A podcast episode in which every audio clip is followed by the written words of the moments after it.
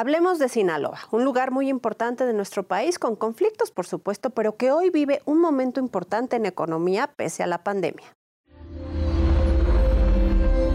Mundo Ejecutivo presenta. Y bueno, un gran invitado de lujo en Mundo Político, por supuesto, él es Javier Lizárraga, el secretario de Economía de Sinaloa.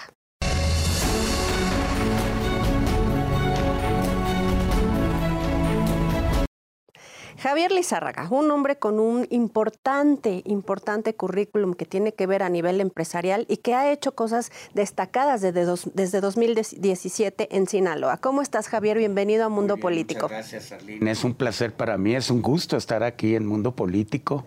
Gracias por esta invitación.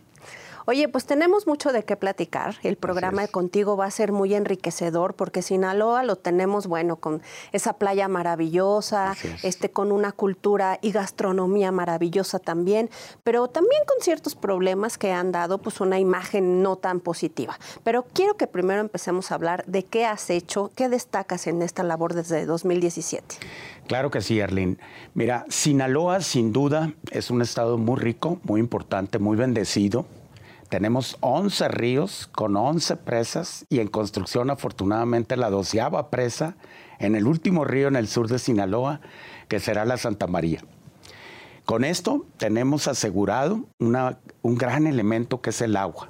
Y lo tenemos también en cantidad y en calidad, porque si algo ha hecho el gobernador Quirino Ordaz Coppel en estos cuatro años de gestión, ha sido fundamentalmente invertirle mucho a la parte de potabilizadoras, de plantas de tratamiento, todo lo que tiene que ver, de hecho, se crea ahora en su gestión la Secretaría de Sustentabilidad Ambiental, que es fundamental hoy en día. Y novedosa además. Muy novedosa. Pero Sinaloa sin duda se ha caracterizado por ser el granero de México. Todavía el 30% de todos los alimentos, Arlín, que se producen en México vienen de Sinaloa. El 70% de todo el atún que se captura y que se comercializa en el país y de exportación provienen de Sinaloa. Tenemos también, somos los principalísimos productores, esto nos hace el, tema del atún aunado a que somos también los principalísimos productores de camarón. Quiero decirte que de las 220 mil toneladas aproximadamente que se producen de camarón en, en el año en México, 100 mil provienen de Sinaloa. Somos un estado pues muy competitivo, muy tecnológicamente avanzado. Claro, el sector agrícola ha sido nuestro, eh, nuestro gran impulsor, eh, altamente innovativo, altamente tecnológico, con eh, siempre la agricultura de Sinaloa se ha diferenciado a nivel nacional y mundial. Pero también tenemos un sector agropecuario muy pujante. También tenemos, somos casi el 60% gracias a empresas muy importantes, muy bien clasificadas ya a nivel nacional e internacional, que exportan sus productos a muchas partes. Tenemos casi el 60% de las exportaciones de todos los productos cárnicos. Bueno, pero esto no es suficiente, Arlene. Eh, ¿Por qué no es suficiente? Porque seguimos todavía por debajo de la media nacional en el Producto Interno Bruto como porcentaje del nacional. ¿Qué quiere decir esto? Que aunque tuvimos un año muy bueno en el 2019, que acaban de salir eh, las noticias y acabamos de salir, de acuerdo al INE, en la tercera posición como entidad federativa con mayor desempeño económico. O sea, tuvimos un crecimiento del 2.3% cuando todos sabemos que el país no creció. El menos 0.1%. Entonces, eh, Sinaloa crece al 2.3%. Pero esto nos posiciona todavía con un, con un PIB porcentual con respecto al país en el orden del 2.24%, pero somos en la población 2.44%, casi 2,5%. Por eso no hemos llegado a la media nacional y a partir de ahí construir.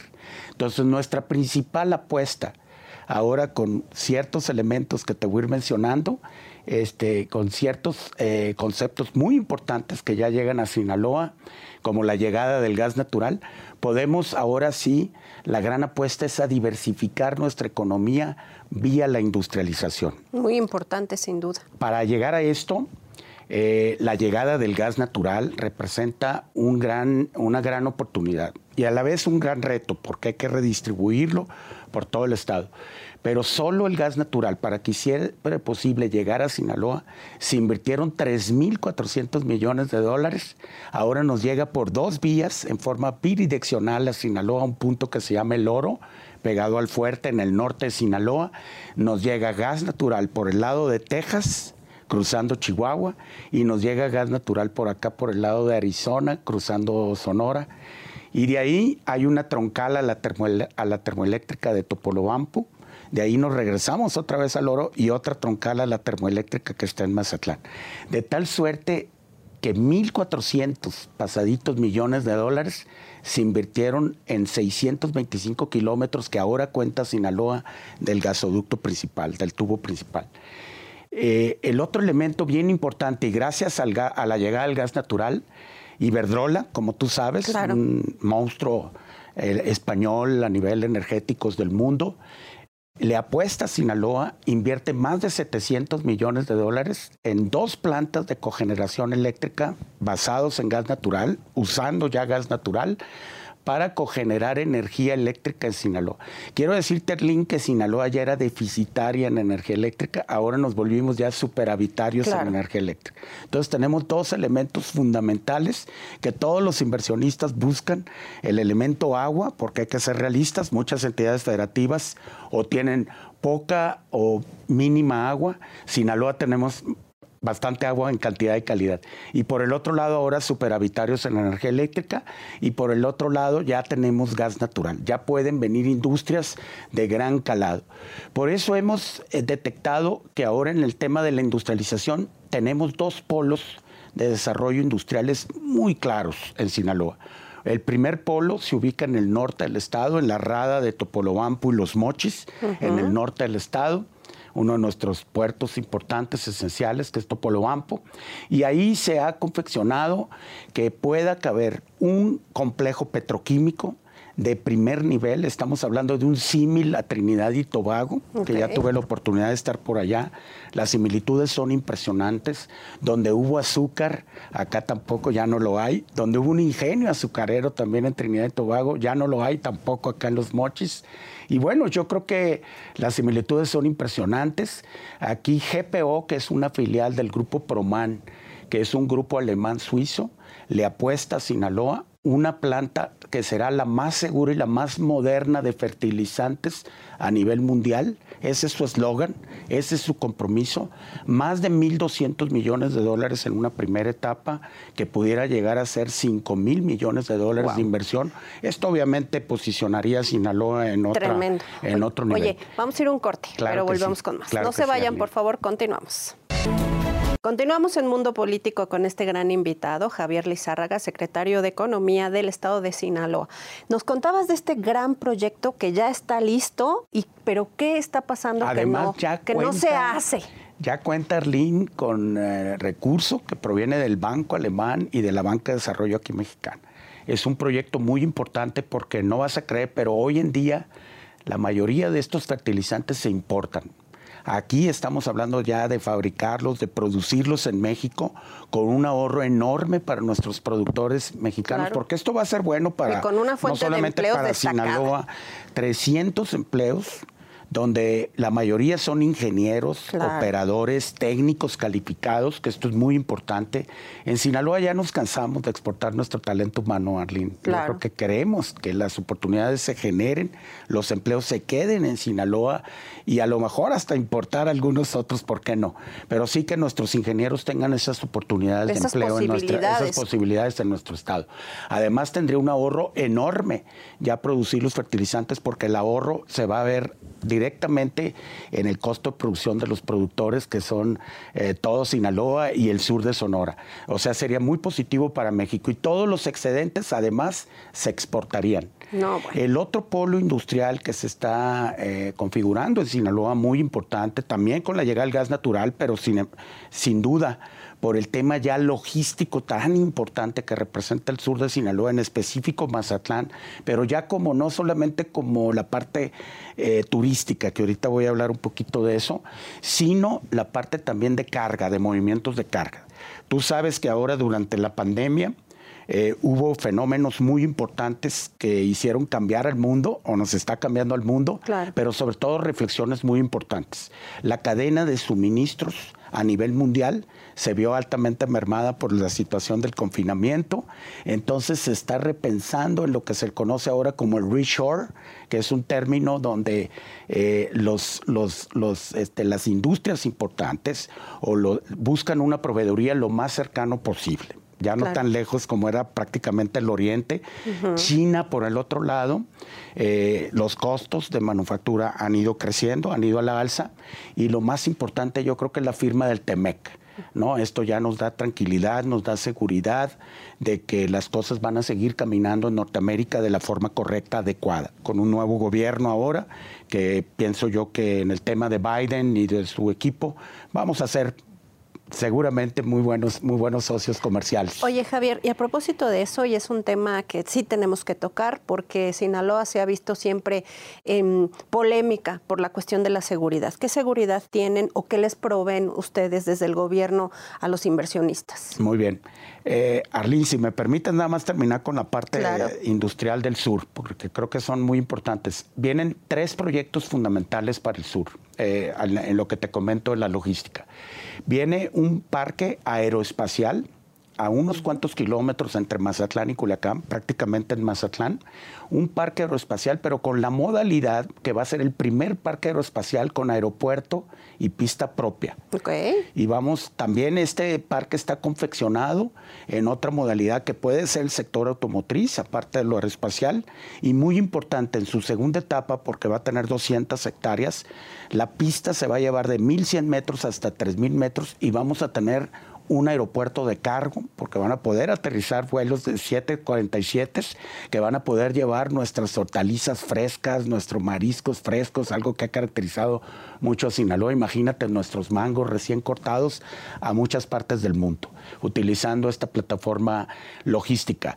Y lo más importante también, tenemos ya ahorita eh, configurado también un parque industrial de manufactura avanzada con uno de los grupos, eh, em, el mayor empleador de Sonora, que es el grupo Tetacawi, que ya mostró muchísimo interés en ubicarse en la parte sur, sobre todo en la parte de Sinaloa, eh, jalando mano de obra muy importante de los municipios que más nos interesan, que son los municipios del sur como Concordia, El Rosario, Escuinapa. Y por último, el, el nuevo la nueva posibilidad, de un sueño que teníamos en el sur de Sinaloa de más de 100 años, que data desde el porfiriato, la posibilidad de tener un binomio, dado que Mazatlán en el, en el puerto carga ya está comido prácticamente por la ciudad, ya no hay forma de crecer, la posibilidad de un nuevo puerto para contenedores en el sur de Sinaloa, con una inversión que oscilaría los mil millones de dólares.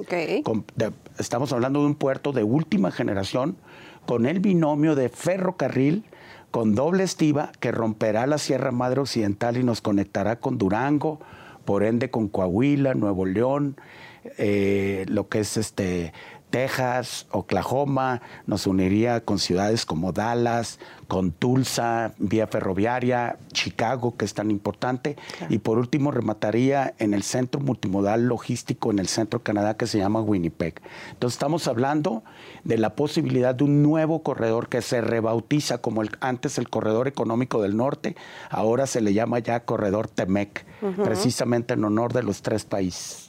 Oye, pues la seguridad es un tema que sí tenemos que hablar. sin duda, la seguridad ha sido un tema en Sinaloa.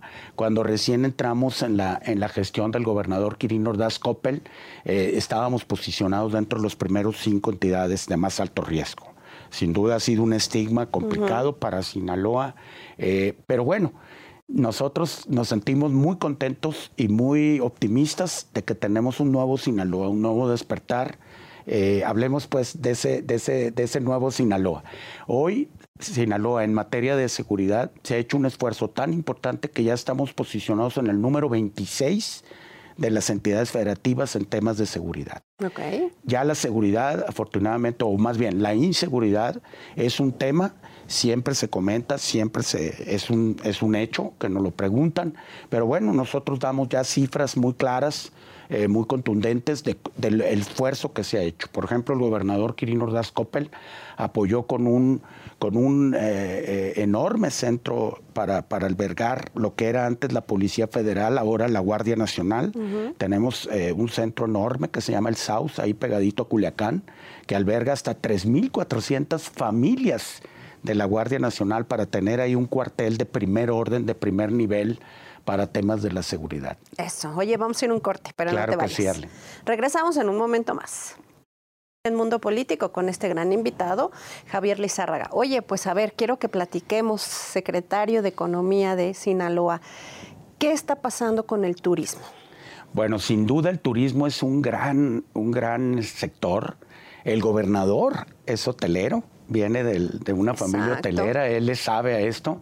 Bueno, en turismo tenemos sin duda un parteaguas que fue la carretera Mazatlán-Durango, que de alguna forma estuvo confeccionado para carga en su principio, carga que finalmente no se dio del todo pero sí fue muy importante la carretera hasta Mazatlán-Durango para el turismo carretero un nuevo turismo que está llegando a Sinaloa, que nos permitió que gente de Chihuahua, por ejemplo, nos volviera a visitar, gente del centro, la República es impresionante como muchas gentes de muchas partes del país ya nos están visitando, eh, eh, familias completas que toman su coche, su camioneta y se vienen a visitarnos a Mazatlán. El turismo es hoy en día un sector que ha crecido en una forma importante.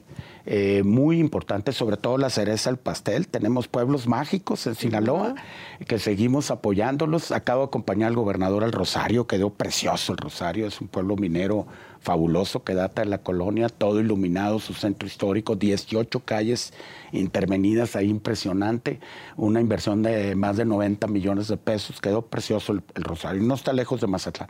Pero Mazatlán, ¿qué fue la mayor apuesta? Fue el tianguis turístico. Y yo creo que este fue el, el fenómeno. Un detonante, ¿no? Un detonante increíble para Mazatlán, una inversión pública muy importante. Que les quedó además Impresionante. Exactamente. Mazatlán ha tenido sin duda una inversión pública fundamental, importantísima, y esto ha generado, por lógica, mucho más inversión privada. Quiero comentarte que en Sinaloa llevamos ya en cuatro años 103 mil millones de pesos de inversión privada. Es una inversión privada sin precedentes, con casi 20 mil millones de pesos de inversión pública. ¿Qué quiere decir esto? Que por cada peso que se le invirtió en inversión pública, se le invirtió en cinco pesos por los, por los, por los este, inversionistas privados.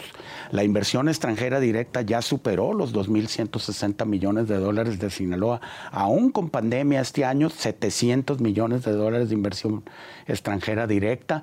Tenemos pues esta inversión privada donde Mazatlán representó casi el 38% rebasó a Culiacán durante todos estos cuatro años y mucho de ello es la inversión importantísima en el sector inmobiliario y sobre todo ya hoteles de marca y lo más importante que lo están haciendo con gente local y cuando hablo local hablo hasta de inversionistas mazatlecos que le están apostando a su tierra, le están apostando a Mazatlán. Maravilloso. No están dejando ir las oportunidades y ahorita tú sabes, Arlín, que la moda es que estos desarrolladores se incentiven, hagan el desarrollo y las marcas vienen y operan con su marca, su formato, que, mejor puede funcionar para nosotros. Pues el turismo hoy en día representa arribita ya del 7% de todo el Producto Interno Bruto y sigue creciendo. Yo creo que la apuesta del gobernador Quirino Ordaz Coppel al turismo fue importantísima y, va a haber mucho que hablar también de Mazatlán como un centro destino turístico importantísimo a nivel nacional. Eh, por el otro lado, eh, el apoyo también que ha habido en muchísimas acciones ahora durante la pandemia a nuestras MIPIMES. Eso, eso es súper importante. Yo creo que las MIPIMES muy golpeadas por la pandemia. Yo creo que las MIPIMES representan sin duda y seguirán representando en este país eh, y Sinaloa no es la excepción, los mayores detonantes de generación de empleos. La mayor parte del empleo está en nuestras MIPIMES. Eh, nosotros en Sinaloa, cuando existía el Instituto Nacional del Emprendedor, el 2017 al 2018, por dos años consecutivos logramos un apoyo por parte del INADEM sin precedentes. Fuimos el primerísimo lugar que más jalamos recursos como entidad federativa eh, unilateral 485 millones de pesos y apoyamos más de 8.500 proyectos para nuestras MIPIMES en Sinaloa. Obviamente a partir del 2019 ya no tuvimos Exacto, INADEM, ya no. pero bueno, nosotros hemos seguido muy enfocados a nuestras... Hemos dado más de 25 millones de pesos en algo que verdaderamente a mí me, me, me- me llena de mucho, mucho, me, ha sido muy grato para mí, que es el autoempleo. Aquellas personitas que van empezando con solo una idea de, de emprender algo, ya son nuestros en la Secretaría de Economía. Solo con la idea, ¿eh? ya los arropamos, los apoyamos, les damos seguimiento. Y este tipo de apoyos van desde la carretita de hot dogs, la carretita de cocina económica, Claro. los hornos para los panaderos, ellos y ellas que van arrancando, eh, la verdad, la estética. Este equipamiento es fundamental porque solamente el emprendedor o el autoempleo se tiene que preocupar ya por un local o simplemente por una buena ubicación en la ciudad donde vaya a ejercer su emprendeduría. Pero está el gobierno con apoyo. Y luego nosotros ya le damos un seguimiento muy importante. Ya nos los soltamos, luego los vamos formalizando. Quiero decirte, Erlín, que tan solo en cuatro años hemos crecido arriba de 4.500 empresas formales. La formalidad hoy en Sinaloa representa ya el 49,5% de todas las unidades económicas de Sinaloa. Y esto es bien importante porque estamos prácticamente en la frontera ya finalmente de la formalidad y la informalidad. ¿Y por qué hacemos mucho énfasis en la formalidad? Porque son solo estos emprendedores los que se formalizan, los que reciben todo tipo de apoyos, los créditos también. Hemos dispersado más de 1.065 millones de pesos en cuatro años, créditos que van desde 5 mil pesos hasta los 5 millones de pesos, que ahora en la pandemia y gracias al apoyo del gobernador pudimos dar tasas entre los 5 mil y los 25 mil pesos tan bajas como el 3% anual con tres meses de gracia para capital e intereses y tasas de los 25 a los 100 mil pesos del 6% anual. Verdaderamente, tú sabes que lo más sensible y el- lo más oportuno es un crédito a tiempo, oportuno y con muy bajo costo. Exacto, y oportunidades siempre. Exactamente. Oye, ya nos vamos, pero no sin antes sé que por tus venas corre el café. ¿Qué me dices? bueno, pues somos empresarios del café, efectivamente, una industria muy rara ahí en Mazatlán. Claro. Muy rara. De hecho, el café lo compramos ahí cerquita en Nayarit. Este, pero acá tenemos un beneficio de café acá en Fortín de las Flores, Veracruz y en Tapachula, Chiapas. Cumplió 70 años la empresa familiar. No sé si se valga decir la marca Claro, por Café supuesto. Marino. Estamos muy orgullosos, Café El Marino. Mi padre pues se nos adelantó eh, tristemente, Tristemente. este año, este, 93 años. Tenía él muchas, mucha ilusión de llegarle a los 70 años de su empresa. Eh, venía del comercio, fue comerciante en chiquito. Yo lo utilizo mucho esta historia de mi padre eh, como incentivo para mis MIPIMES, Claro. sobre todo para los emprendedores que van arrancando, para que más hace el que quiere que el que puede. Arlene, en este mundo, no, no tiene remedio.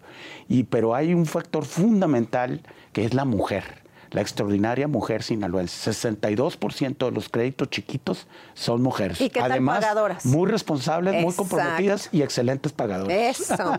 Oye, pues muchas gracias por venir. Te queremos ver muy pronto. Gracias, Arlene. Eh, Se los agradezco mucho a Mundo Político. Muchas gracias y bienvenidos a Sinaloa. Eso. Y síganse cuidando, por favor. Eso, muchas Todavía la pandemia continúa. Gracias pues ahí está, un buen mensaje y sobre todo muchas ganas de que las cosas sucedan, que es lo que se necesita en nuestro país. Soy Arlen Muñoz, nos vemos en la próxima.